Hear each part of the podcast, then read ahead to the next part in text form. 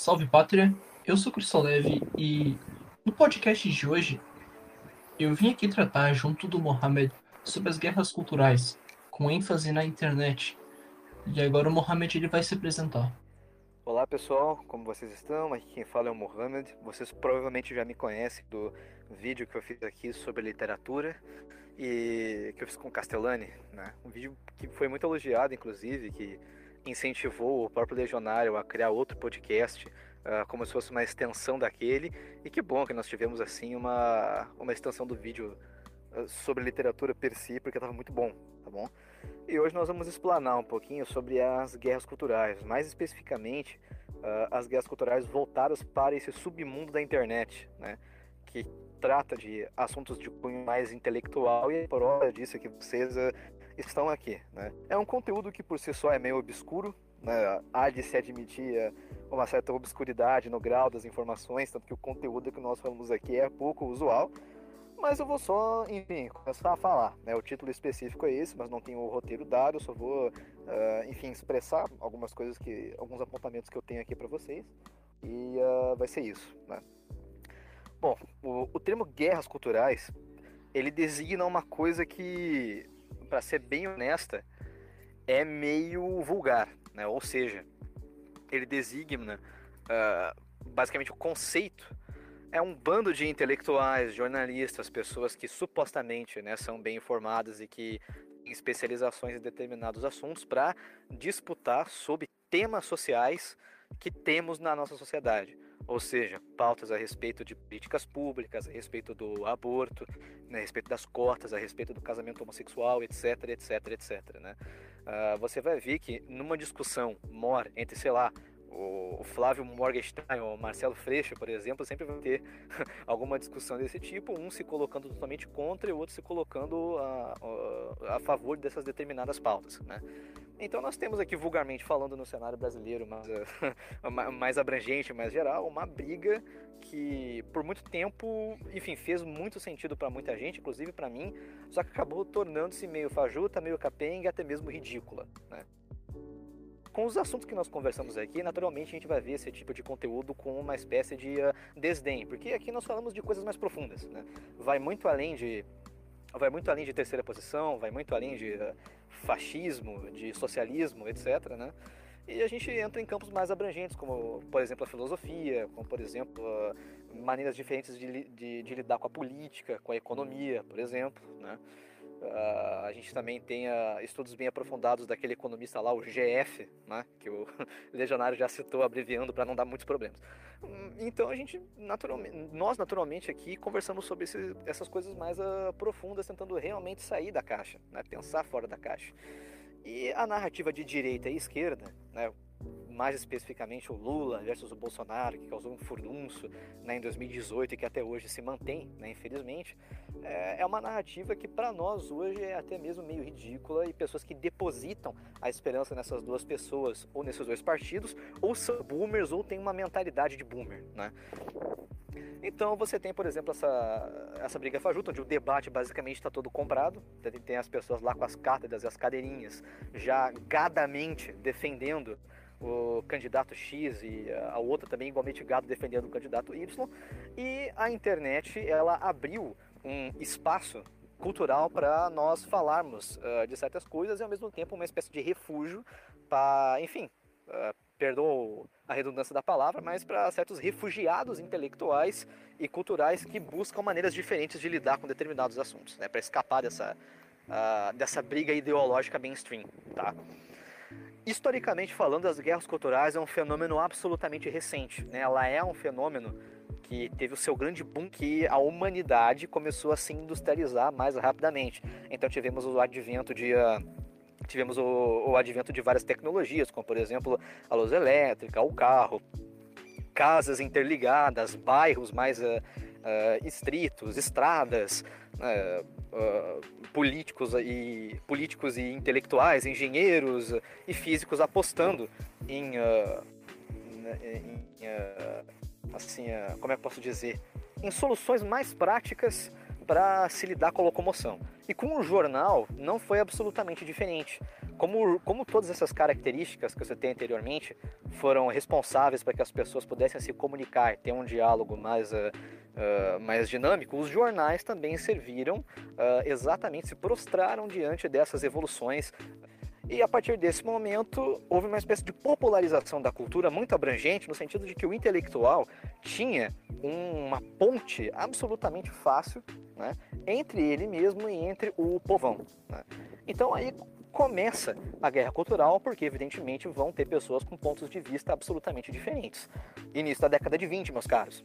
Então, naquela época, a União Soviética ela era uma uma potência absolutamente pujante que já tinha o seu plano de dominação geral né, bem estabelecido, e você tinha notavelmente pessoas que eram contra a porta do socialismo, que também estavam bem, uh, bem assíduas né, na, na, sua luta contra o, o comunismo. Né.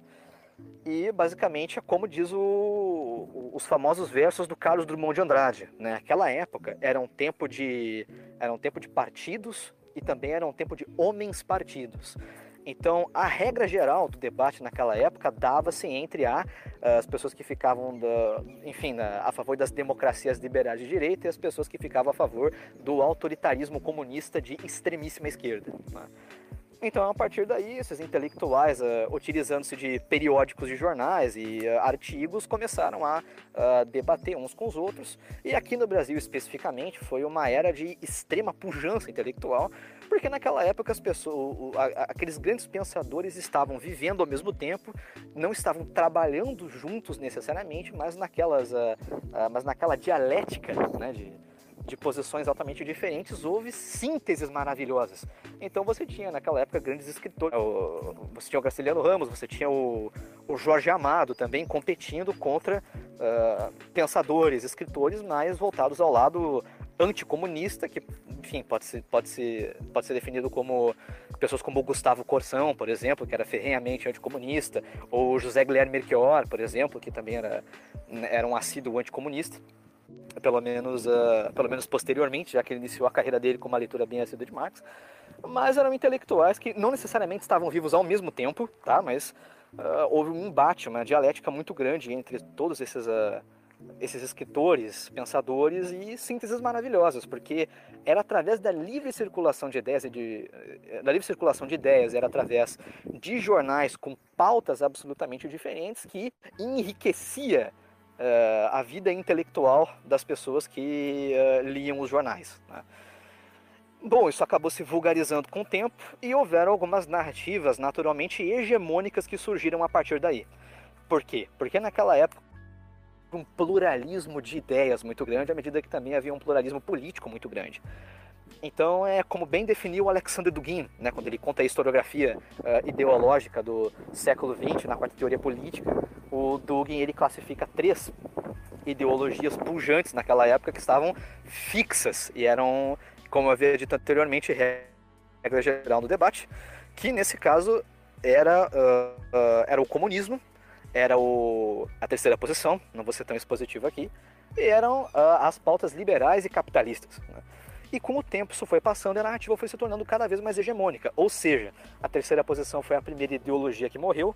Então a, a briga intelectual naquela época tava, era, era posta Uh, dos, era posta dos liberais contra os comunistas. O comunismo também teve a sua derrocada uh, com a queda final da União Soviética, onde os comunistas perderam absolutamente as esperanças, ainda com, ainda com uh, uma fé enorme no ideal de Marx. Né? Então, por exemplo, hoje em dia você tem alguns comunistas uh, que são, enfim, apresentam-se de maneira mais vulgar, porque eles sabem que o ideal deles era um ideal que estava fadado ao fracasso desde o início. A União Soviética foi basicamente quase 100 anos de empurrar com a barriga para ver como é que tá, uh, para ver o que que dá. Contou com as suas uh, com as suas prisões políticas absolutamente injustas, né, injustificadas, e acabou que a barriga estourou e só sobrou a narrativa liberal. Com o advento da narrativa liberal, hoje nós temos uma hegemonia completa e total no terreno das ideias. Isso focando no aspecto mais, uh, mais ocidental. Né? E basicamente hoje não tem como você defender nenhuma narrativa que não seja uh, a narrativa liberal e os esquerdistas, que por si só xingam o liberalismo, acabam uh, classificando-os como neoliberais né, e acham que esses jargões são o suficiente para derrotar completamente essa narrativa, sendo que uh, não é verdade, até porque tem outros países com uma proposta absolutamente mais autoritária que, uh, enfim, não está empurrando com a barriga, muito pelo contrário, está empurrando com braços sedentos né, e absolutamente uh, fortificados, até aparecendo veias né, neles para ver se, enfim, consegue, uh, consegue enfim, sanar a sua, a sua hegemonia no Ocidente. Né? Isso, isso já é de conhecimento comum para qualquer pessoa que estude política hoje em dia. Então, países mais voltados, por exemplo, para o para o leste europeu, um específico, não quero ser tão expositivo e dar nome aos bois tão cedo, e um outro país oriental, aí que também está, enfim, marcando presença. Né? E é através dessas guerras culturais que o liberalismo ele conseguiu atingir a sua devida hegemonia. Só que, bom, basicamente nós temos essa. Uh, ainda hoje nós temos esse embate, ainda seguindo as regras uh, oriundas do, do, liberalismo entre, os, uh, entre a esquerda e entre a direita. Né? Uh, lembrando que isso vai, isso vai saltando. Né? Uma hora eu vou falando de um aspecto mais abrangente, outra hora de um aspecto mais nacional. Mas peguemos, por exemplo, o aspecto mais nacional da coisa. Olha que interessante. Né?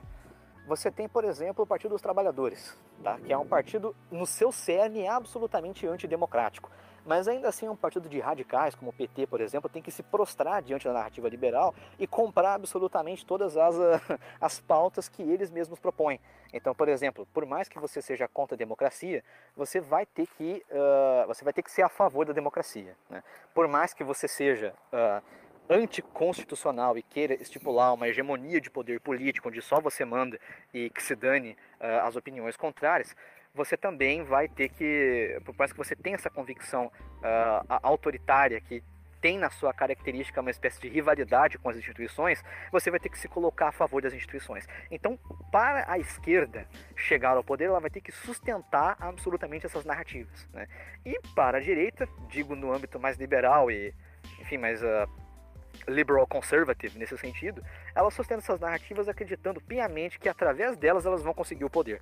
Né? Quando não são iludidos, são pessoas mal intencionadas mesmo, que a APO já é, uh, e as instituições carcomidas que, elas querem, uh, que os liberais querem manter, já é o suficiente para uh, estipular e para acabar colocando, uh, colocando absolutamente em, enfim, em pauta né, a, sua, a sua hegemonia específica, sem precisar que sem precisar mentir no processo como a esquerda faz. Tá?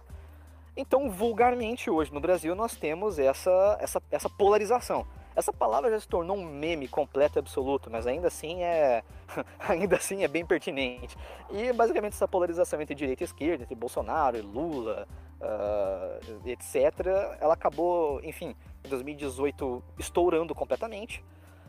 E agora eu vou deixar muitas pessoas emputecidas, né, devidamente, porque, assim, uh, vamos colocar o seguinte: todo mundo já sabe o que aconteceu em 1964, né? Antes, havia ainda uma circulação de ideias que permitiu que ah, várias pessoas extremamente talentosas falassem, né, e marcassem rivalidade contra essas ideias esquerdistas. Né? Um exemplo clássico que eu dei aqui foi o próprio Gustavo Corsão, outro exemplo clássico que eu dei aqui foi o próprio José Guilherme Melchior, né, que era um liberal, mas ainda assim era um liberal que dava em extremo valor à alta cultura, nunca mais nasceu um liberal que nem o, que nem o Melchior. Uh, ao mesmo tempo que nós tínhamos também o uh, Mário Ferreira dos Santos, que, escreve, que debateu com o historiador Caio Prado Júnior, que foi um historiador comunista, e você também tem o outro Maria Carpu, que foi um sujeito que, uh, que teve que sair né, da Áustria e veio para o Brasil. Ele, se, ele foi um cara que ficou aqui no Brasil e tal, escreveu vários artigos, uh, escreveu também vários livros em português. E ele também tem um livro muito bom chamado Caminhos para Roma, né, onde, de forma mais de forma mais abrangente, ele bate uh, nessas narrativas pós-modernas e materialistas e comunistas que temos hoje em dia. Todos esses ismos que acabam levando a ideologia, o Otto Maria Carpo, ele debatia inclusive aqui no Brasil. Né? Aqui no Brasil ele também era um cara que, que exaltava a alta cultura como uma maneira de dignificação do homem. Né? E acabou que, de certa forma, na ditadura militar, esses intelectuais tiveram que ficar de boca absolutamente fechada e sempre há de ressaltar que o que ferrou a situação do Brasil na forma como nós conhecemos hoje, porque muitas pessoas acabam intitulando né, o, o, a derrocada da, da, monarquia e o nascimento da república como o dia em que o Brasil morreu. É discutível, né? Até porque, se a gente for... Uh, de, não estou dizendo que a república é boa, né, pelo amor de Deus, né, mas nesse sentido, depois da proclamação da república, ainda teve vários, uh, vários pensadores de altíssimo calibre que discutiam ideias boas. Depois de 64, isso acabou né, completamente. Então, o que ferrou, 60, uh, o que ferrou o Brasil em aspectos gerais foi a pretensão, o nariz empinado dos militares, que achavam mesmo que através das armas, podiam lidar com os comunistas que estavam se infiltrando nas instituições naquela época e também pelos próprios comunistas que ocuparam as universidades, as faculdades e conseguiram estipular, ali conseguiram impor o seu pensamento acima das outras pessoas. É o que basicamente o Moldbug, né, o Mencius Moldbug, que a gente vai falar posteriormente, vai chamar de a catedral. Né, o, o Moldbug define a catedral como todas aquelas ideias, uh, aquelas instituições, na verdade, de caráter progressista que insistem nisso de maneira perempta, né, peremptória.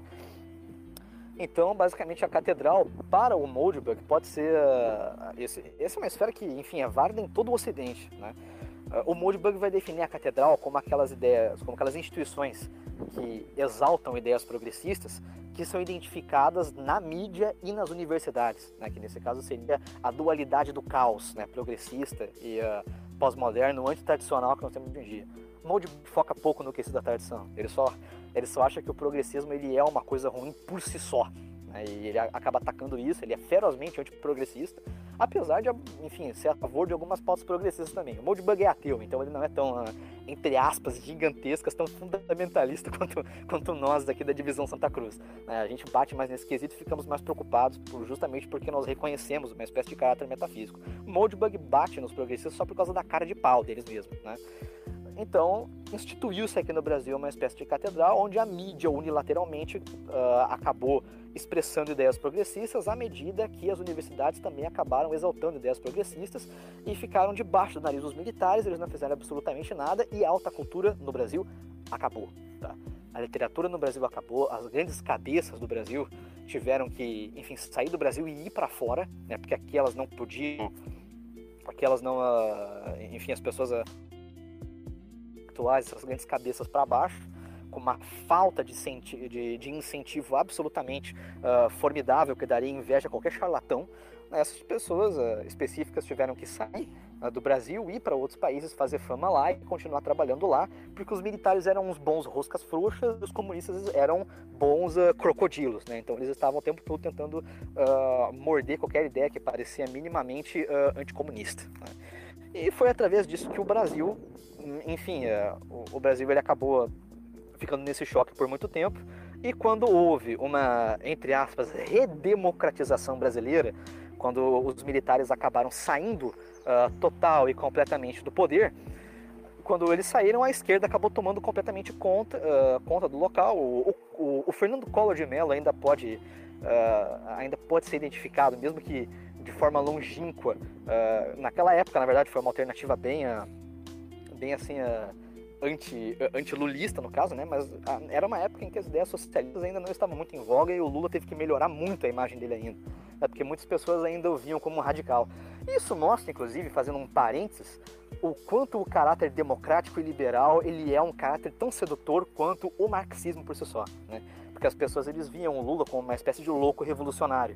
Ah, naquela época, ah, enfim, a União Soviética estava quase acabando, ah, estávamos passando por uma era em que o, o muro de Berlim havia caído e o Lula tinha que atualizar a sua imagem como o pai dos pobres. Então ele não era mais o Lula revolucionário que ia pegar enfim, as foices e cortar a cabeça do patrão. Não, ele era o Lula em paz e amor.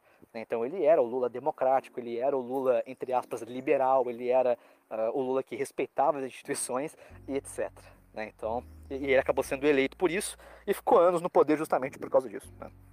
Então uh, dá para ver perfeitamente que esse caráter uh, mais liberal ele acaba sendo tão sedutor quanto o caráter socialista marxista por si só. Então, foi, absolutamente nessa, nessa esfera, nesse quesito, que o Brasil ele se ferrou mais ainda, porque as universidades e a mídia estavam uh, reiterando uh, aquela propaganda uh, liberal progressista delas e a gente se encontrou na situação de hoje. Tá? E isso no que diz respeito à guerra cultural foi absolutamente importante porque foi esse cenário completamente catastrófico que pariu, tá? Um ser humano específico que veio de Campinas, que foi filiado ao Partido Comunista Brasileiro e também teve as suas, uh, as suas aventuras metafísicas.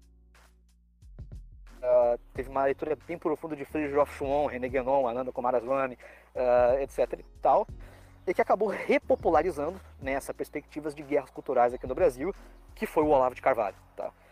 O Olavo de Carvalho, querendo ou não, é uma figura extremamente importante na história uh, cultural do Brasil, porque foi ele que acabou popularizando certas ideias, né, certos intelectuais, certas cabeças para lidar com o que a mídia e a universidade estavam oferecendo hoje. Né? Então o Olavo, nesse sentido, ele sabia que tanto a mídia quanto as universidades tinham os seus... Uh... Opa, desculpa. É, que a mídia e as universidades tinham os seus devidos... Uh... Como é que eu posso dizer? Uh... Os seus devidos intelectuais, né, que eram também responsáveis pelas ideias. Então o Olavo de Carvalho ele falou o seguinte: ah, se a mídia tem Michel Foucault, Jacques Derrida, Deleuze-Guattari, a escola de Frankfurt inteira, Karl Marx, etc e tal, todos esses intelectuais que, ah, Simone de Beauvoir também, o Sartre, o Paulo Freire, né? Então se a mídia e as universidades têm esses intelectuais e os exaltam como uma espécie de exemplo a ser seguido, um exemplo uh, intelectual e cultural a ser seguido, então eu tenho os meus. Então o Olavo, sabendo que não ia lidar sozinho com aquela com a balbúrdia cultural brasileira, pegou as suas cabecinhas, pegou os intelectuais que ele gostava e acabou popularizando, inclusive indicando traduções para o Brasil e organizações literárias também. Pensou o seguinte: vocês têm esses intelectuais, então eu vou fazer o seguinte: eu vou popularizar o Eric Voegelin, eu vou popularizar o Otto Maria Carpo, o Mário Ferreira dos Santos, o Edmund Husserl, né? vou popularizar também uh, filósofos da, da Idade Média escolásticos que também estavam uh, muito perdidos aqui no Brasil, jamais, desde o Mário Ferreira dos Santos, desde o Gustavo Corsão, não se falava em São Tomás de Aquino, São Boaventura, Santo Agostinho, e etc, etc, etc. E o que, que o Olavo fez também? Ele repopularizou o Louis Lavelle, né, que é um filósofo que ele, ele é um cara que aparece e desaparece em absolutamente todos os lugares do mundo. Né? Ele é um cara que tem a sua certa fama uh, filosófica, epistemológica, metafísica, e logo depois desaparece, faz de conta que não aconteceu nada, e depois de alguns anos ele reaparece. Né? Parece até uma, uma espécie de, de alavanca. Né? Então ele escreveu também, fez, uh, escreveu um livro sobre Mário Ferreira dos Santos, onde ele fala ele fez uma espécie de introdução à obra dele. Foi ele, o, o Olavo de Carvalho foi o cara que repopularizou o debate aristotélico aqui no Brasil.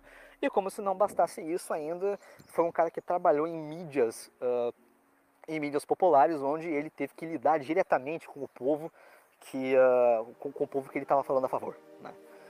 Que nesse caso o próprio Olavo define a, a obra da vida dele como o, uma espécie de descontentamento com o que havia de mais esquerdista no Brasil, ele acabou repopularizando e se dizendo de ideias de direita e se dizendo de direita porque ele não aguentava mais o ele não aguentava mais o cenário esquerdista progressista aqui e ele acabou lidando com uh, intelectuais diferentes.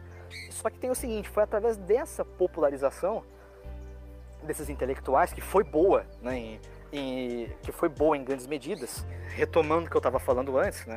O Olavo de Carvalho fez um excelente trabalho em repopularizar esses autores, porque afinal de contas são autores muito bons, né?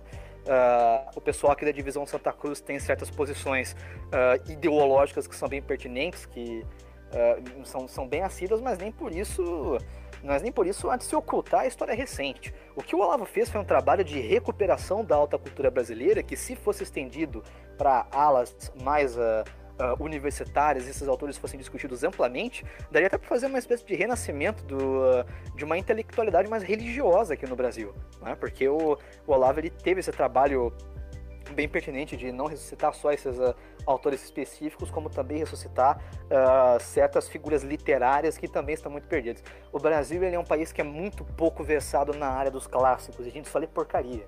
Eu dissertei um pouco sobre isso no livro que a gente fez sobre no, no, no podcast na verdade, livro, quem dera, né? Mas o podcast que a gente fez sobre o, o papel da literatura na vida pessoal da pessoa, né? na intimidade, o quanto a literatura está acabando.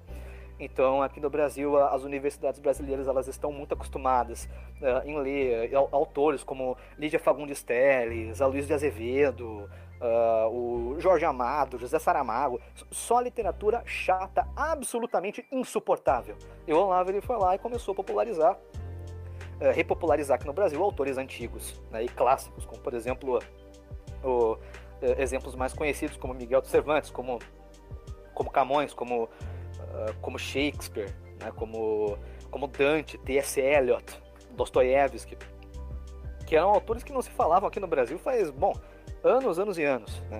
Ah, o universo da literatura recente que a gente tem aqui no Brasil é, nem, nem são esses autores que eu citei agora, é, é nível Paulo Coelho e nível Marta Medeiros, né, que são, uh, são esses autores aí que por si só já, enfim, são trabalham para genocídios intelectuais. E o Olavo lá e repopularizava certos uh, autores que estavam esquecidos completamente pelo mainstream literário, e ele acabou fazendo um bom trabalho nesse sentido.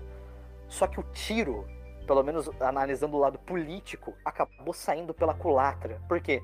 Porque querendo ou não, mesmo que indiretamente, o Olavo ele foi uma das pessoas que restaurou o neoconzismo aqui no Brasil, tá?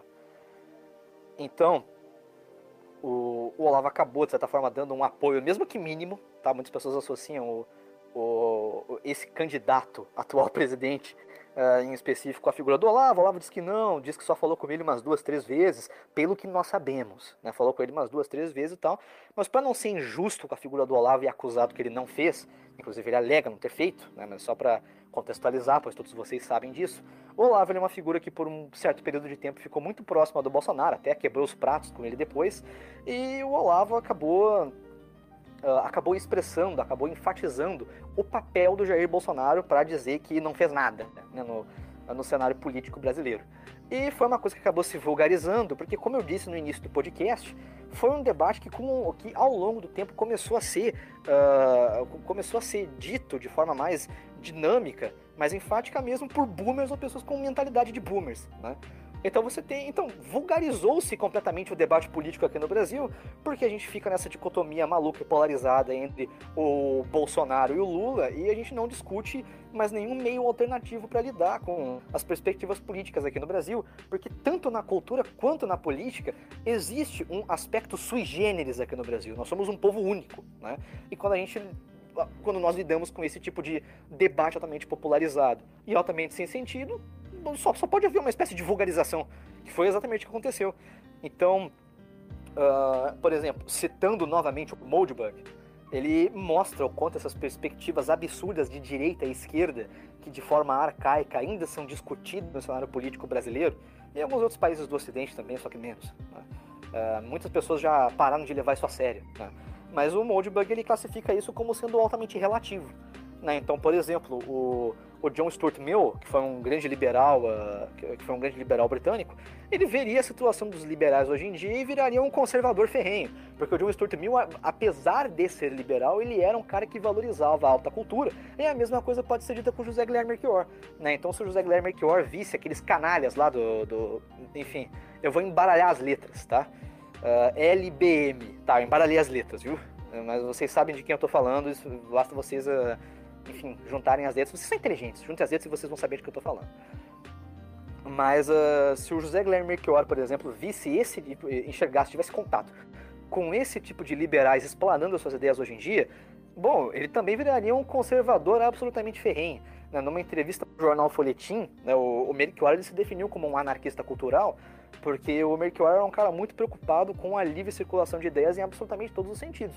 Ele seria o conservador mais ferrenho, ele seria o David Bell, ele seria o conservador mais ferrenho do mundo. Se ele olhasse para os liberais agora, ele ficaria completamente assustado. Então, você pode se dizer de ideologia X e pode se dizer de ideologia Y. Pode ser denominado de direita ou pode ser denominado de esquerda. Mas desde que você uh, tenha plena consciência de que isso é meramente ocasional. Né? Você não vai, uh, enfim, se definir como isso para o resto da vida. Uh, inclusive, se o próprio Mussolini visse uh, a situação, tivesse contato com a situação uh, do, das pessoas que se dizem fascistas nos dias de hoje, bom, ele teria que inventar uma espécie de ideologia nova e dizer que ele não tem nada a ver com isso, né? Porque, porque enfim, é, é absolutamente relativo, né? Então o Moodbug ele toca nesse, nesse quesito de que esse aspecto mais ideológico do conhecimento conta com um relativismo muito grande, até porque a gente não sabe é o dia de amanhã. Né? E o Brasil ainda continua, enfim, contando com análises ideológicas. Né? E uh, uh, essa perspectiva de direita e esquerda acabou tomando conta de um meio mais mainstream na própria internet. Daí você pode dizer que eu estou caindo em contradição, tá? Porque uh, esse papo aí da mídia mainstream e na internet necessariamente não são absolutamente linkáveis, porque mídia mainstream é TV aberta. Mas não é isso que eu estou querendo dizer. Mídia mainstream é uh, CNN, né? Mas não é, não é isso que eu estou querendo dizer. Né? O que eu estou querendo dizer é que o meio mais mainstream do YouTube é um, é um, é um sentido irônico que eu dou aqueles youtubers que falam, que dissertam sobre política e que são os mais famosinhos, né, que contam com o status quo no YouTube, né? Então percebam que eu percebam que eu, enfim, catalogo esse tema de maneira um pouquinho, um pouquinho irônica, né? Então é através desse sentido que, por exemplo, populariza-se figuras absolutamente estereotipadas, como Leandro Ruschel, como Flávio Morgenstern, por exemplo, como uh, deixa eu pegar aqui, o povo todo lá do Brasil Paralelo, né, que, com os seus fetiches cruzados absolutamente ultrapassados. Uh, você tem pessoas, por exemplo, para o outro lado, voltado para o lado da esquerda, como por exemplo as pessoas do, do, do Meteoro Brasil, o canal do Jones Manuel, por exemplo. Né? Então, basicamente, essa vulgarização do debate também acabou sendo bem pertinente, sendo bem absoluto nos meios da internet mesmo, né, nas interwebs, né? para usar aquela aquela linguagem jornalista que quer dar alma de moderno. Né? Mas uh, no meio da internet, basicamente, também houve essa vulgarização do debate. Só que existiram, nesse sentido, duas ideologias específicas, duas cosmovisões uh, absolutamente diferentes, que uh, tomaram conta do meio cultural da internet, ainda focando aqui no Brasil. Tá? Depois a gente pode falar sobre perspectivas internacionais à vontade. Mas uh, duas ideologias ainda persistem, estão firmes e fortes aqui na internet uh, ah, para tentar fugir uh, dessa mediocridade ideológica mainstream absolutamente arcaica e tentar trazer novas ideias para o debate. E isso tem que ser feito de forma absolutamente oscura, tá? Quase anônima, porque nos meios tradicionais, na, uh, enfim, na mídia mainstream, até para usar o próprio termo que eu usei antes, no mainstream do YouTube, isso jamais seria levado a sério e, enfim, seríamos cancelados em um piscar de olhos, né? Os liberais reclamam de seus respectivos cancelamentos, mas veja o que aconteceria se o pessoal da divisão uh, uh, Santa Cruz, enfim, fosse mais exposto, né? se nossas ideias aqui fossem mais expostas, né? Os liberais eles uh, chorariam no banho porque perderiam a competição de serem tão fracassados quanto nós, nesse, nesse sentido. Né? Então, basicamente, duas ideologias estão firmes e fortes nesse sentido e que continuam, uh, uh, continuam exercendo seu poder até seu poder, pelo menos discursivo até hoje. Se o, se o Cristolev quiser fazer alguma pergunta. Só queria fazer uma análise, basicamente, complementando o que tu tinha, o que tu estava dizendo desde o início, dessa hegemonia, dessa, dessa mesma visão que predomina no meio universitário. E isso não, não se mantém só no Brasil. Tanto eu quanto você, é, a gente está dentro da universidade e tá dentro da universidade tem uma conotação talvez um pouco progressista para quem olha de fora, para quem escuta, mas não é isso. Eu e você, ambos como estudantes, e normalmente tirando o caráter progressista desse termo, é, tanto você no Brasil como eu aqui fora, a, a visão predominante hegemônica é exatamente a mesma. É, não é só o Brasil, isso não é exclusivo ao Brasil, essa visão que, que predomina. Você citou aqui no Brasil, há uma série, há um cânone de pessoas que são estudadas e que, por mera coincidência do destino, elas compactuam da mesma visão de mundo. É exatamente a mesma coisa aqui. Fora do Brasil é exatamente a mesma coisa. Há uma predominância de uma visão específica. E isso também reflete na mídia. Isso reflete muito na mídia, como você, como você ia dizendo. A visão, há uma certa visão, ela é predominante e ela é mantida. E as pessoas que discordam dessa visão quase que vivem na, na deep web do mundo, na deep web da internet, porque elas não podem se expressar. E eu vejo isso muito quando leio as notícias daí do Brasil, quando dizem, ah, tal pessoa diz X coisa, embora seja mentira. É, a mídia brasileira pegou esse costume de dizer tal coisa é mentira, sem contra-argumentar. E é muito triste ver isso. Se eu falo, vou dar um exemplo besta, né? Porque eu não quero citar exatamente algo mais profundo. Mas se eu falo a porta é vermelha, sendo que a porta é verde, a mídia vai falar. Pistolev disse que a porta é vermelha, embora seja mentira, embora não seja verdade. Porém, essas pessoas não param para analisar a minha concepção do que seria verde, do que seria vermelho. É, eu sei que é uma análise boba, mas é algo que se reflete muito. Essa predominância de, de uma, uma mesma visão. Isso não é exclusivo ao Brasil. É, é somente isso que eu gostaria de, de complementar. Beleza, então, absolutamente perfeito, tá? Excelente. E, enfim, tem o seguinte, ainda seguindo numa linha cronológica, porque eu parei, né, no, eu parei no, uh, nessa rivalidade ideológica ridícula que tem entre o que tem entre o Bolsonaro, o Bolsonaro e que tem entre o Lula, né, entre a direita e a esquerda, e acabei final, chegando nos finalmente, né, ou seja, o debate intelectual tal como ele se encontra na internet hoje, né, que o, o Cristolev ele acerta ao dizer que a internet ela é uma espécie de refúgio. É, absolutamente todos esses meios intelectuais mais underground precisam ser classificados e precisam contar com uma espécie de deep web que, enfim, seja acessível para ter o livre debate de ideias. Então você quer um, você quer uh, um livre debate de ideias, assim, um, realmente um diálogo que tem entre pessoas uh, que possuem ideologias absolutamente opostas e que pode ser vista aqui na divisão Santa Cruz, basta ver o debate do Legionário com o Miorim. São duas pessoas que num nível mais mainstream, que num nível mais uh, uh, abrangente, que, que conta com, com, o, com os olhos e com as perspectivas e a racionalidade de todos, né? Que basicamente essas pessoas não podem lidar com esse tipo de, eh, de conteúdo uh, nesses termos e precisam fazer nesse canal aqui. Né? Então são pessoas que, uh, enfim, estão no, no mainstream do mainstream, estão no, desculpa, desculpa, foi mal, estão na deep web, da deep web dos meios intelectuais e de certa forma acabam meio que, uh, acabam meio que limitando seu acesso a umas mil, duas mil pessoas. Né? Então você tem esse, não, não, não tem-se absolutamente nenhum esforço nesse sentido né, pelo menos aqui. E, uh, bom, e ironicamente, né, falando desses dois pontos de vista, eu vou apresentar agora, né, vocês já estão cansados desse debate também, mas veja como é interessante, tá?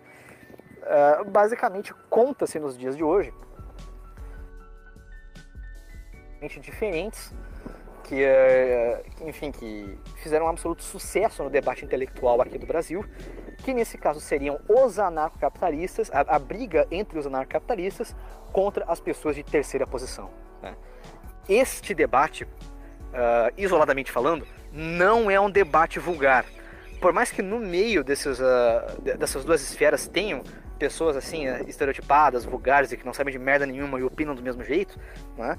esse debate não é vulgar porque naturalmente são duas ideologias que transcendem essa concepção governamental absolutamente senso comum que nós temos nos dias de hoje. Né? Então então, quando você pensa num, num cara da direita, já vem uma gama, por causa dessa, dessa posição específica, já vem uma gama, já vem uma saia de ideias que esse cara por si só uh, se define. Enquanto na esquerda também acontece a mesma coisa. Ah, eu sou um esquerdista. Pronto, já vou imaginar absolutamente todo aquele cânone de ideias esquerdistas que vem uh, oriundo de você. Enquanto nesses dois debates nós temos uma pluralidade de ideias absolutamente, assim, abismal, grandíssima. Porque você tem tanto. Uh, pessoas de terceira posição que se denominam como tomistas, quanto ANCAPs que se denominam como tomistas. Né?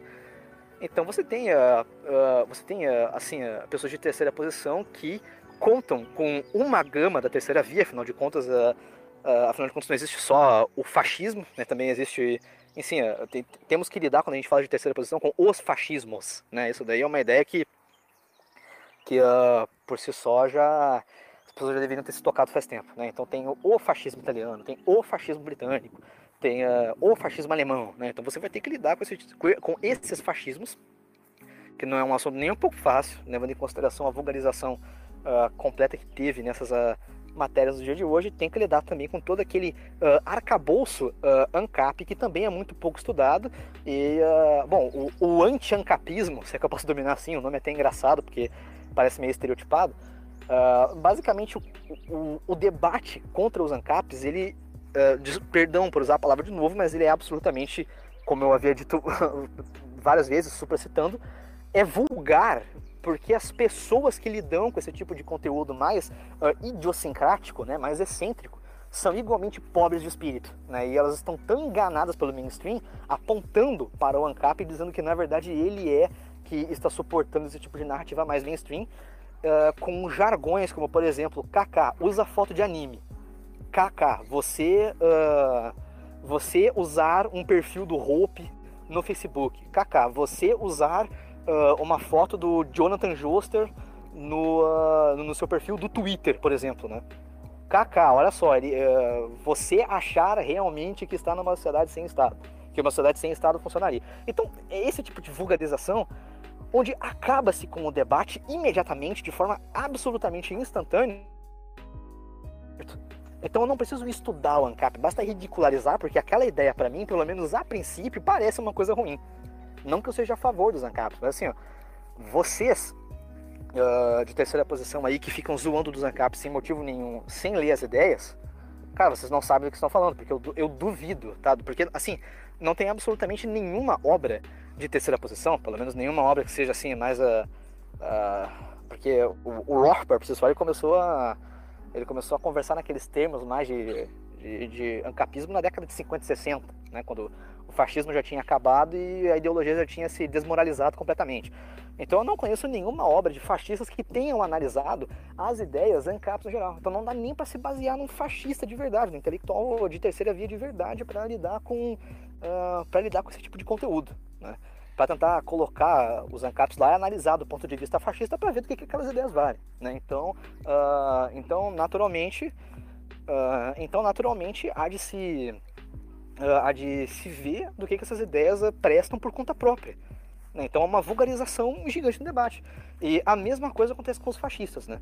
Então, no quesito de guerra intelectual, os fascistas e os anarcapitalistas eles podem dar-se as mãos porque ambos são contra a democracia. Ambos são contra os liberais, né? porque sabem exatamente que os liberais eles contam com uma narrativa pré-estabelecida, hegemônica e que só se mantém até hoje porque as duas outras ideias, como o comunismo e o fascismo, foram completamente uh, varridos e colocados para debaixo do tapete. Inclusive, tem muitos liberais que hoje em dia ainda servem como putas de comunistas. Né?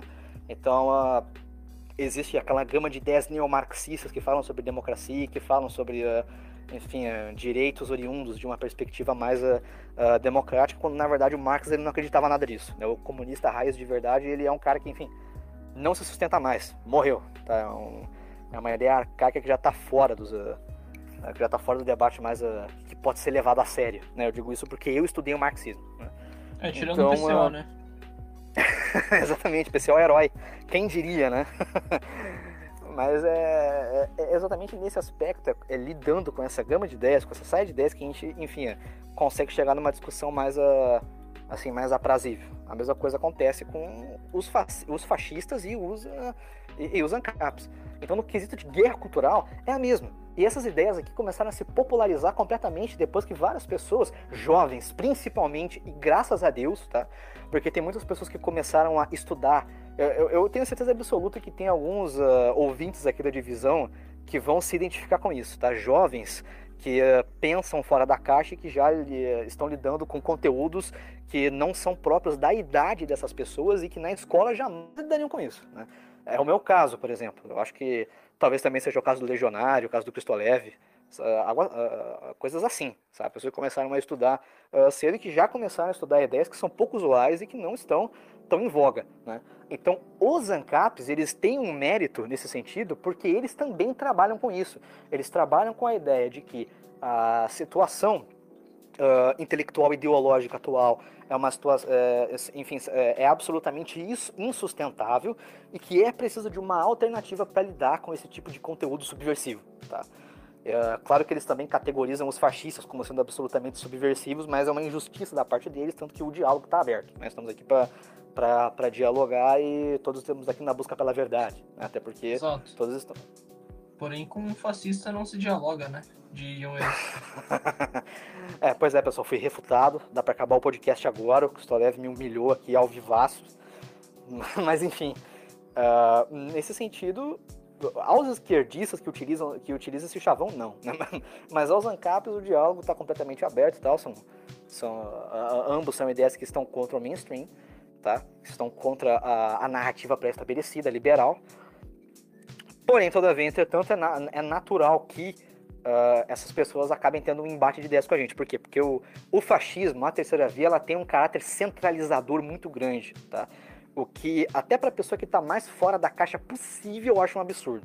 Né? Então, normalmente, as ideias fascistas, elas têm um caráter mais, assim, uh, hierárquico, né? Bem forte, tem um caráter de ordem, bem, uh, bem assíduo, bem, bem acentuado, ao mesmo tempo que também possui um caráter governamental, bem abrangente, né? Porque o modelo que o, que o fascismo se baseia uh, normalmente é um modelo uh, autoritário, né? Não apenas ditatorial, mas é um modelo que pode se chamar de autocrático, né, se é que a gente pode dizer assim, à medida que também apoiamos um unionismo muito grande. Então a maioria dos, uh, dos fascistas são nacionalistas. Né? E o ANCAP ele, ele se apresenta como um extremo oposto a essas ideias. Então, como eles são anarquistas, eles não acreditam em ação. Uh, eles não acreditam em nação. Né? Puxando para esse lado mais anarquista mesmo, eles também não acreditam que um governo autocrático centralizado seja a melhor das ideias. Muito pelo contrário, eles acham verdadeiramente que uh, o, o, autocrata é aquela pessoa que, como todo político, é submetido, é submetido a uma espécie de jogo de interesses e que, por mais que esse político seja honesto, é um meio antinatural. Né? Então, o fato de você impor uma característica normativa já acaba fazendo com que, no direito, né, acaba fazendo com que os ANCAPs se afastem desse tipo de ideia completamente, achando que não é o suficiente que a sociedade pode uh, autorregular-se. Né? Que é um ponto de vista muitas vezes atribuído aos liberais, mas os, anarcapitalistas têm mais disso, né?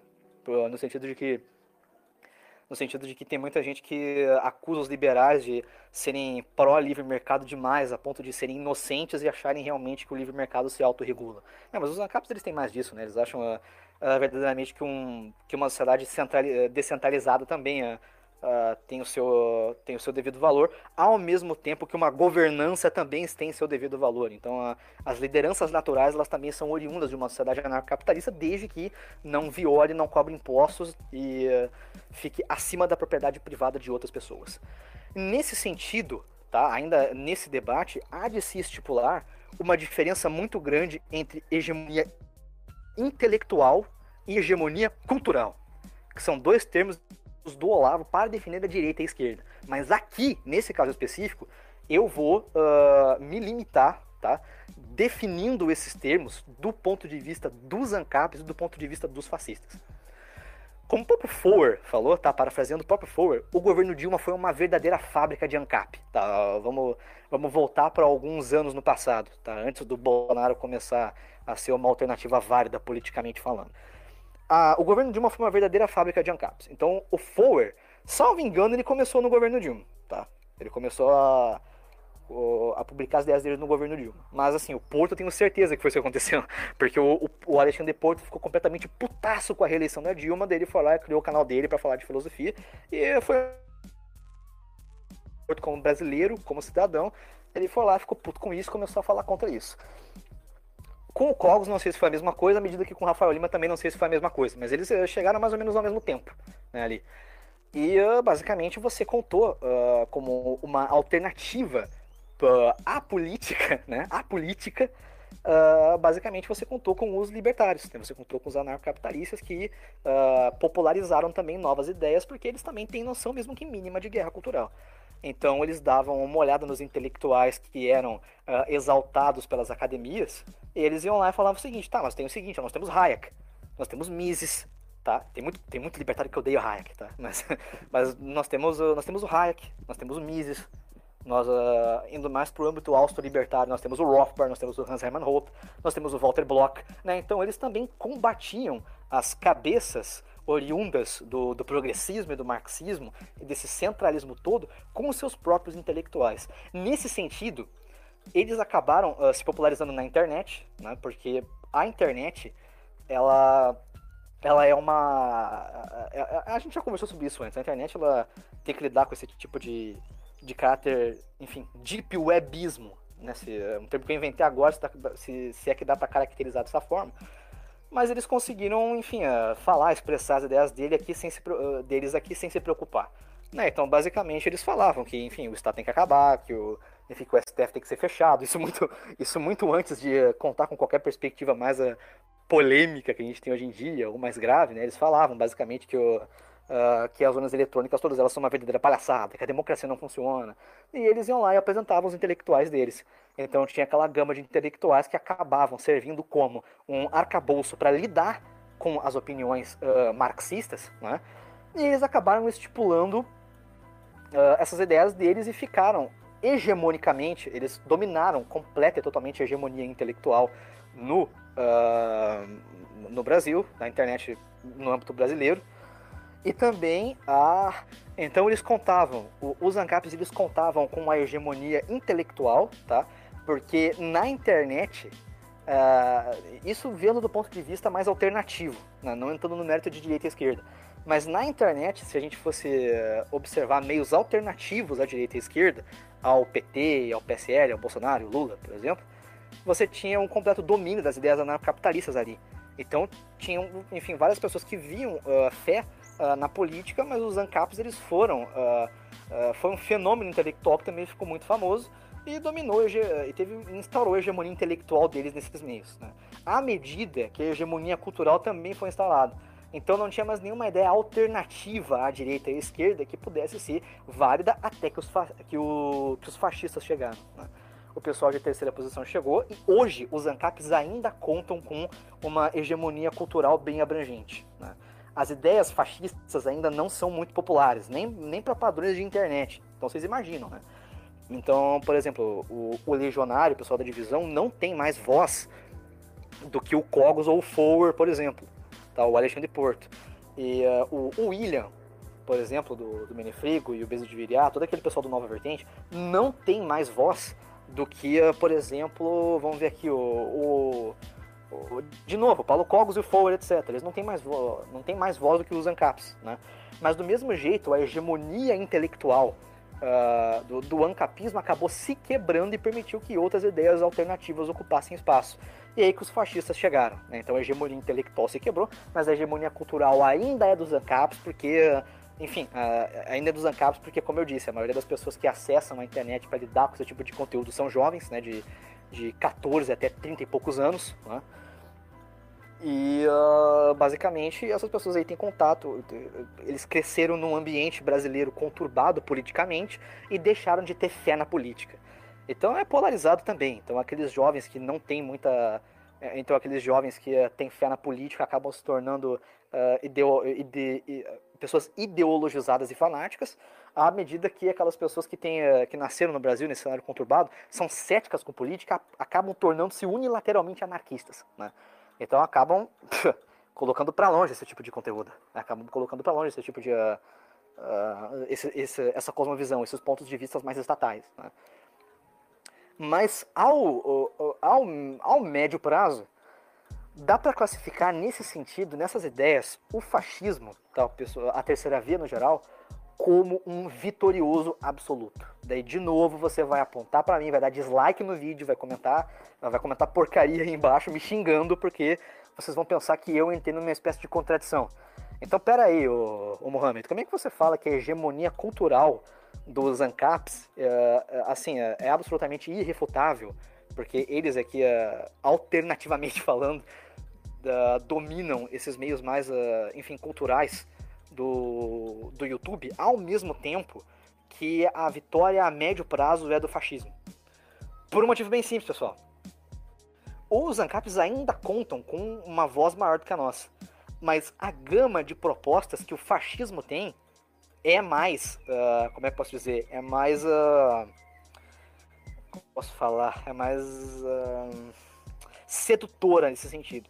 Sedutora no bom sentido, porque ele dá com boas ideias. Né? Então, o pessoal de terceira posição ele acaba não só invadindo né, o meio uh, político daquele arcabouço de ideias que a pessoa que está ouvindo o podcast agora, inclusive, uh, conta, né? Então, um, aqui todos somos unionistas, né? Então, todos nós uh, temos um ponto de vista mais, mais nacional das coisas, ao mesmo tempo que o, o pessoal de terceira via, pelo menos que trabalha aqui no Brasil, não sei como isso está necessariamente no, no âmbito mais internacional, ele também trabalha numa espécie de assim eh, invasão íntima na pessoa. Né? Ele conta com a intimidade pessoal da pessoa. Por quê?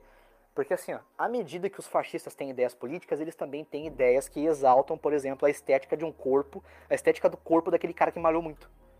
Então, por exemplo, o fascista ele vai dizer o seguinte, ó, o Estado não só é necessário, tá, como também, uh, paralelamente a essas ideias estatais, que sempre existiram e sempre vão existir, tá?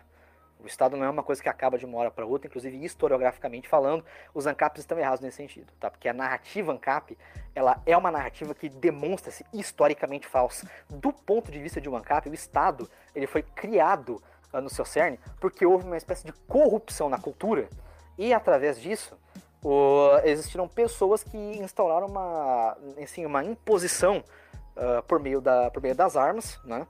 Por meio do uso da força e foram lá e começaram a cobrar uh, prote... uh, começaram a cobrar proteção das outras, então é a partir desse uh, crime impositivo que nasceu o Estado. Isso não é absolutamente verdade, mas a historiografia ANCAP conta sim. Tá? A gente pode lidar com a história verdadeira do Estado, das concepções estatais num, num outro podcast, porque se, se a gente. Porque ia ficar muito longo se a gente começasse a lidar com isso. Né?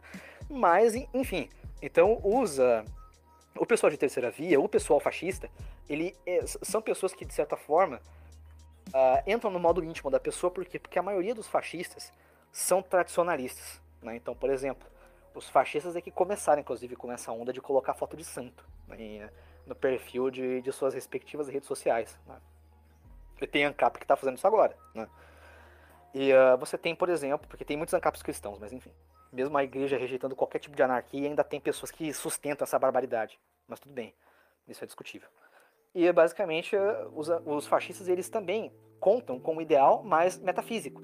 Então a ideia inteira do, dos anarcapitalistas são ideias que por si só são puramente analíticas.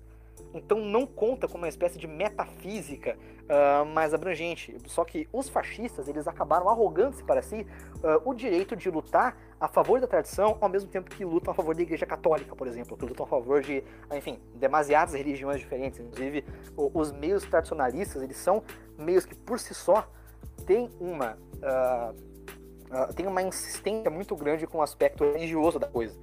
Então, ah, você é um hindu, vem cá para a terceira posição porque tem uh, intelectuais hindus que trabalharam para a ascensão do fascismo. Ah, você é islâmico, vem cá porque o, isla porque o islamismo é tradicional o suficiente para lidar com certas concepções uh, que podem ser classificadas como tradicionais, né, ou governamentais. Ah, você é cristão? Ah, vem cá, deixa, deixa eu apresentar a Rerum Novarum para você. Então, enfim, olha que, olha que absoluta riqueza. então não é à toa que a médio prazo essas ideias acabam se popularizando entre as pessoas, porque são, enfim, é, o fascismo ele conta, ironicamente, mesmo com seu caráter autocrático e autoritário, uma pluralidade de ideias mais assídua do que, por exemplo, as ideias oriundas dos ANCAPs, onde basicamente aquele uh, uh, uh, consiste consiste em ficar exaltando os mesmos intelectuais para todo sempre e esperar que naturalmente né, as pessoas acabem uh, não vendo mais esperança uh, estatal ou até mesmo tradicional no negócio. Porque a maioria dos ANCAPs são ateus e agnósticos, né? não, não é à toa. Então, uh, se você pegar, inclusive, pros ANCAPs, nos ANCAPs mainstream, né, pelo menos um ali desses quatro que eu citei, né, que nesse caso seria o Alexandre Porto, conhecidos, tem os irmãos Kioka também, mas eu não sei quais são as posições religiosas deles. Talvez eles sejam cristãos, que eles andam muito com cogos. Mas o. Mas enfim, desses, desses três, desses quatro aí, apenas um é conta com uma posição mais uh, católica naquelas que é o Cogos, né? Então, uh, no, no, meio ANCAP você tem, você não tem uma pluralidade de ideias que nem o fascismo tem. Então, por isso o fascismo ele acaba lidando com concepções mais sedutoras, como o já citado, o corpo estético. Né? Então você tem aquela coisa do, do, por exemplo, que é ressaltada por intelectuais como o Yukio Mishima, por exemplo, né? Então o Yukio Mishima, uh, ele é por si só um, uh, ele foi um grande escritor, tá? um intelectual de peso que ao mesmo tempo aimava, né? Mostrando que essa, que essa dicotomia completamente absurda entre a pessoa que é extremamente inteligente e a pessoa que é extremamente bombada não estão tão distantes assim. Porque o Mishima foi um homem tradicional, foi um homem culto, ao mesmo tempo que podia correr uma maratona inteira, ele gostava muito de esportes. E tinha um corpo absolutamente todo uh, uh, assim, uh, detalhado e trabalhado. Né? Então você tem esses, você tem, você tem esses dois quesitos, você tem esses dois, esses dois artifícios, e o fascismo por si só também oferece isso.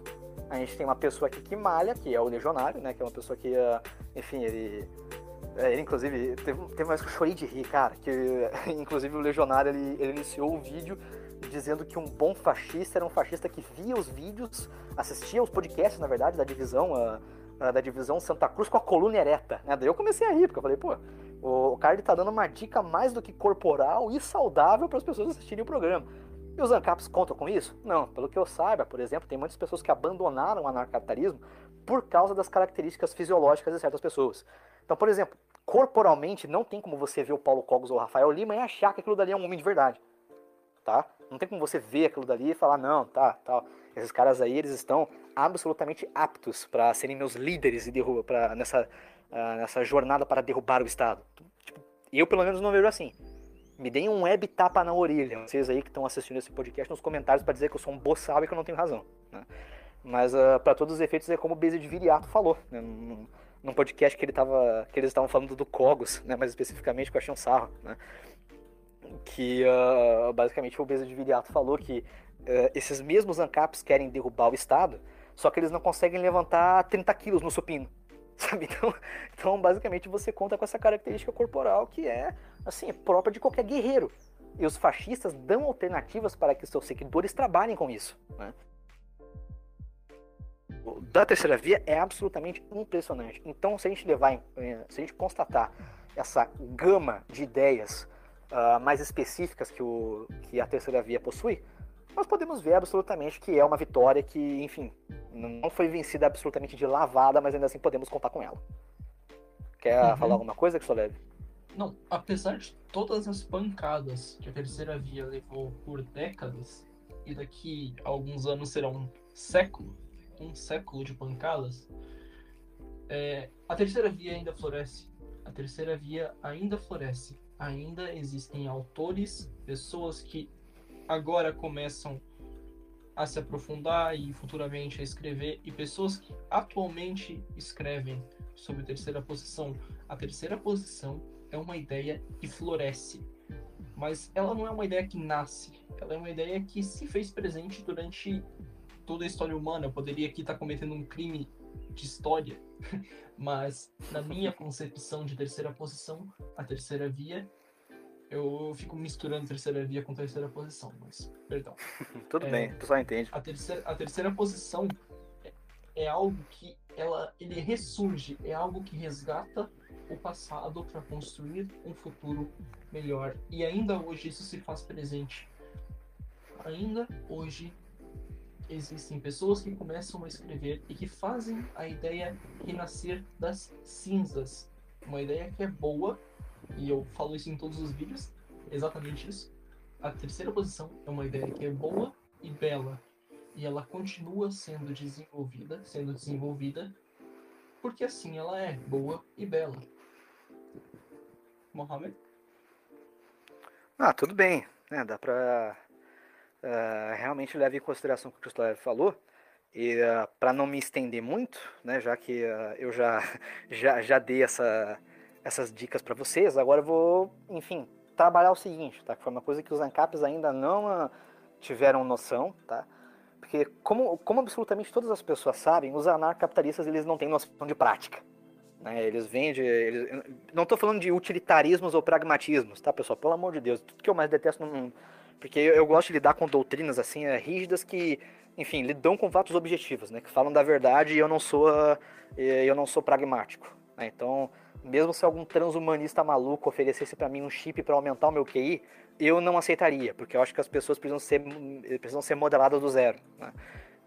Eu preciso ficar mais inteligente do, de maneira natural mesmo, porque, ah, enfim, a, a questão de mérito, ela é, enfim, é uma noção que se perdeu.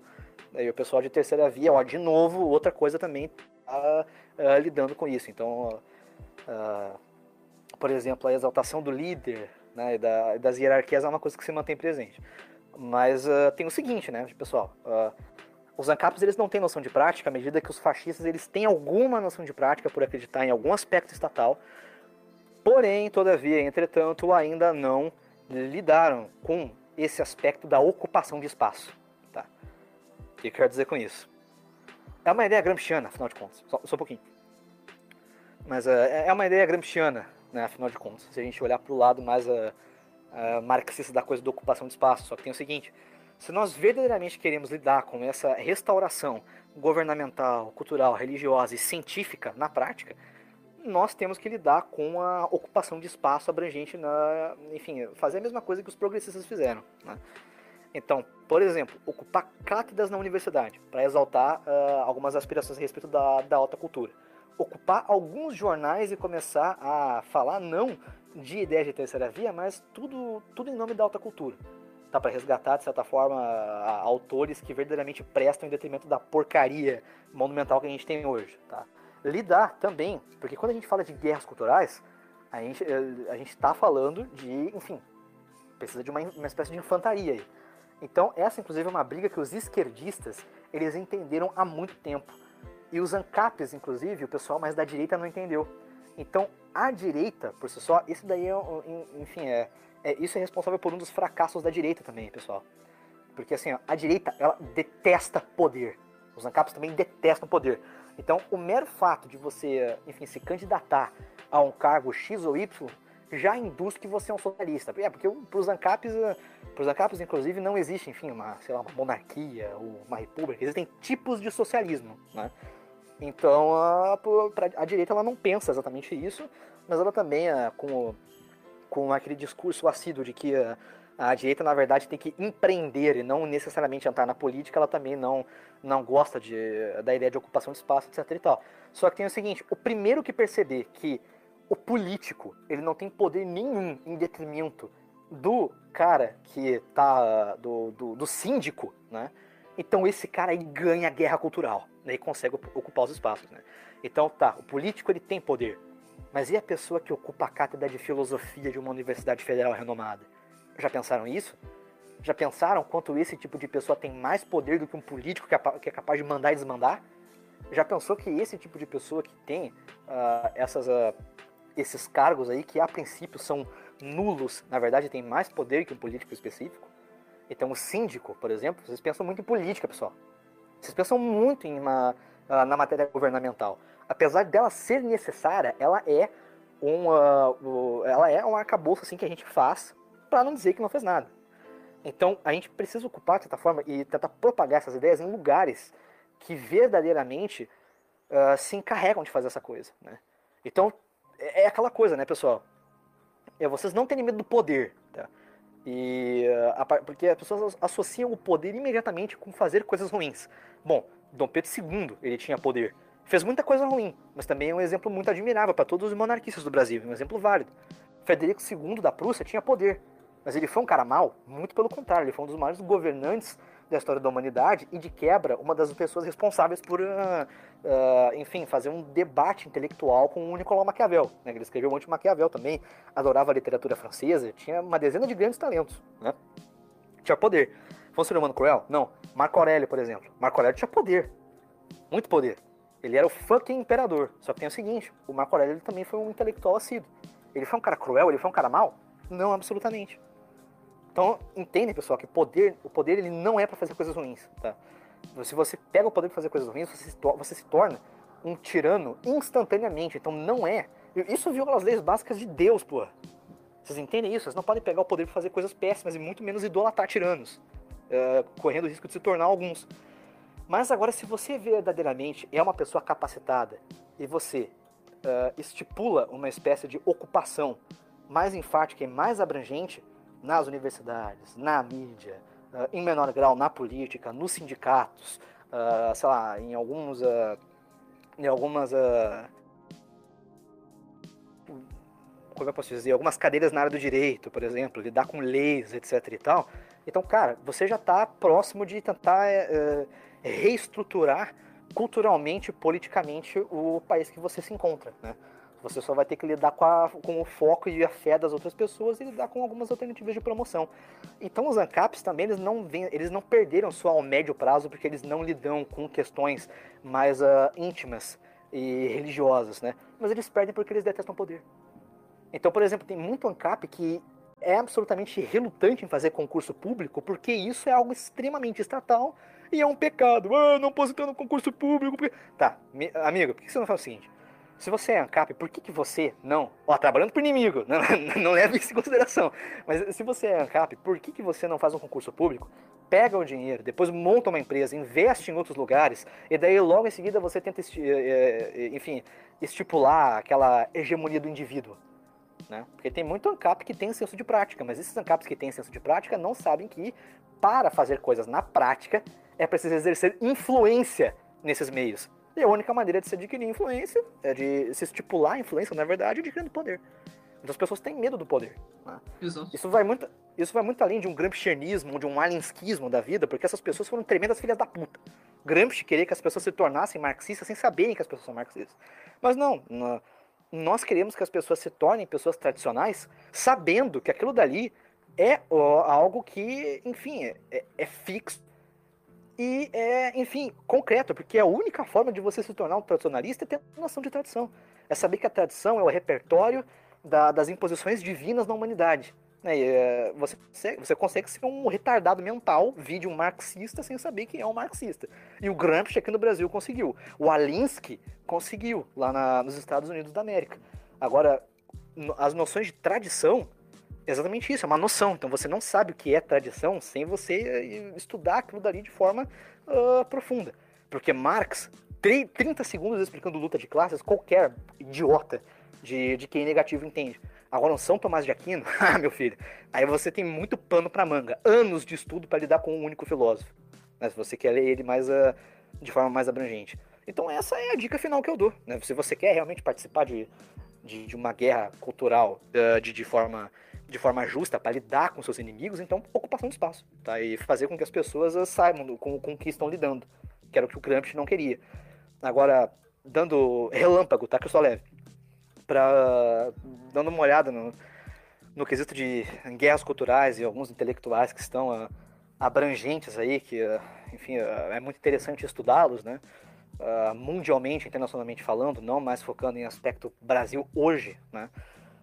Mas sim internacionalmente falando, você tem intelectuais que hoje vão completa e totalmente na contramão do que é considerado mainstream nos seus respectivos países e até aqui no Brasil. Então, por exemplo, na França, você Na França você tem o Alain de Benoist, né? você, tem o, você tem o Guilherme Fay também, que, que faleceu em 2010, tá? Se ele não faleceu ainda, ele deve estar com cento e poucos anos de idade.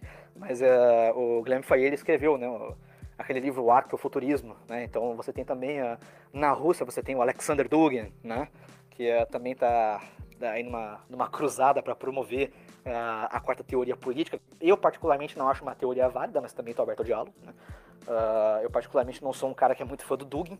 Naquele livro que o Dugin debateu contra o Olavo, eu não sei quem é que tá mais errado, tá? Mas uh, ainda assim é um cara que ele vai na contramão de todas as ideias subversivas que você pode, uh, pode imaginar. É discutível, repetindo, mas ainda assim é válido.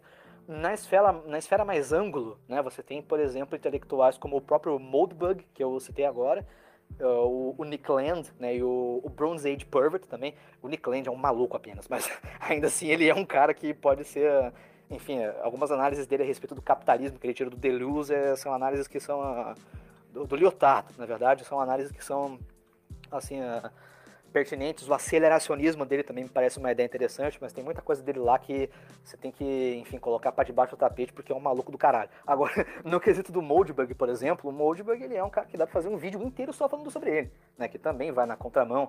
Ele só não vai na contramão de ideias uh, progressistas, como também vai na contramão de ideias fascistas, né?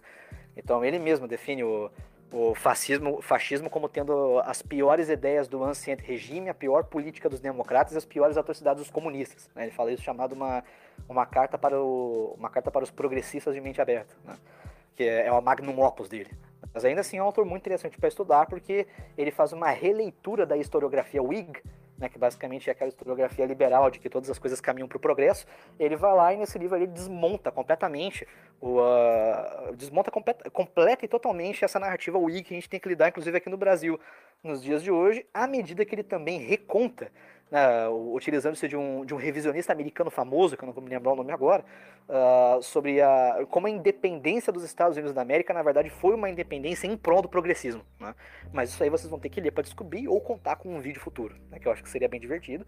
Na Itália também eu não conheço muitos intelectuais nesse sentido, mas o Diego Fussaro me parece um cara interessante, né? Porque o, o Diego Fussaro ele tem uma característica mais metafísica, é um grande estudioso da obra de Marx, né? Ele tem ah, várias releituras de Karl Marx, também é um grande estudioso de Marx, de Hegel, né? Então ele conta com essa uh, hegelianosfera e essa essa, esse arcabouço de ideias mais uh, uh, marxistas e me parece um autor interessante. Agora, se vocês também vocês também podem colocar aqui nos comentários outros intelectuais que contam com esferas mais underground, anticomunistas e antiliberais, para a gente dar uma olhada logo em seguida. aposto que vai ter alguns aí que eu também não conheço, que eu também adoraria conhecer. Tá? Então, se vocês uh, repopularizarem nesses autores aí pra gente. Uh, popularizar, na verdade, porque nunca passaram por uma popularização. Mas se vocês colocarem nos comentários aí, ficaremos muito satisfeitos e com certeza vão render vídeos maravilhosos no futuro. É isso. É, eu gostaria de fazer um comentário sobre ocupação de espaço que você citou é, alguns minutos atrás, que é algo que as ideologias, tirando a esquerda, falham muito em compreender. É, você citou no meio ANCAP fazer concurso público. A mentalidade, não creio eu, não deve ser não vou fazer um concurso público porque eu estarei servindo ao inimigo. Não você deve fazer um concurso público e, dentro de seu cargo no concurso público, influenciar pessoas a defenderem o que você defende. E quando eu falo defenderem o que você defende, influenciar pessoas, não, perdão, mas não é ser um completo lunático. É, eu acho que o, Mohamed não, não, não citou isso, mas quando se fala em ocupação de espaço, não é chegar para os seus vizinhos do prédio sendo um síndico e falar que X povo deve ser atacado. Não. É explicar, é elevar a cultura, não é atacar as pessoas gratuitamente. A mentalidade que a terceira posição tem que ter é exatamente essa: é se inserir nos meios. Isso é muito gramsciano, porém, não totalmente. Não somos marxistas. Mas a terceira posição tem que ter a mentalidade de se incluir nos meios e levar a verdade para as pessoas. Levar o que é verdadeiro para as pessoas. Enquanto a gente não entender isso, a gente não vai a lugar nenhum. Enquanto a gente não levar a ideologia para o nosso íntimo, para nosso para nosso dia, para o nosso espiritual, a gente não vai ir a lugar algum. Temos que eu não, eu não sei uma palavra exata para isso, mas a gente tem que se inserir nos meios e influenciar pessoas, porque essas pessoas defenderão o que é certo, o que é correto. Mohamed? Não preciso falar mais nada, cara. Para mim, o podcast pode finalizar aqui, porque eu acho que já ficou muito bom. Então, eu vou cortar essa parte aqui, mas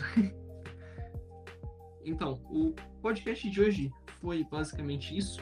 Ele foi talvez um pouco curto em relação aos outros, foi um pouco mais de uma hora, tirando os erros de gravação aqui. Não sei ao certo quanto tempo deu. Mas o podcast de hoje foi um pouco curto. A gente decidiu falar sobre guerras culturais, que é um tema que é bem latente nos dias atuais. E eu vou deixar para o Mohamed finalizar o vídeo, dar as graças finais e eu já me despeço por aqui. Então tá, pessoal, é isso aí. Se vocês passaram por alguma dúvida no vídeo inteiro, vocês colocam aí nos comentários, tá? Que, uh, inclusive, as dúvidas. Esse é um assunto muito interessante, né, pessoal? É um assunto muito alternativo que eu acho que a divisão não falou antes, assim, com tanta abrangência. Mas, uh, assim, pessoal, vocês fazem o seguinte: vocês coloquem aí nos comentários algumas dúvidas que vocês têm, que eu acho que até, a gente até pode fazer um outro podcast respondendo as perguntas que vocês colocarem aqui e, enfim, respondendo suas sugestões de, enfim, vídeos que podem ser feitos sobre o tema. Né? Eu acho que seria interessante. Então, a partir disso, eu vou me despedindo com vocês. Por favor, comentem, que é muito importante, compartilhem, tá? Uh, compartilhem para sua vovozinha de 80 anos que vê alguma esperança em uh, que vê alguma esperança na terceira posição e na ocupação do espaço. Tô brincando, pessoal. E também uh, deem like no vídeo, tá? Só isso aí, pessoal. Aumentem o nosso algoritmo aí.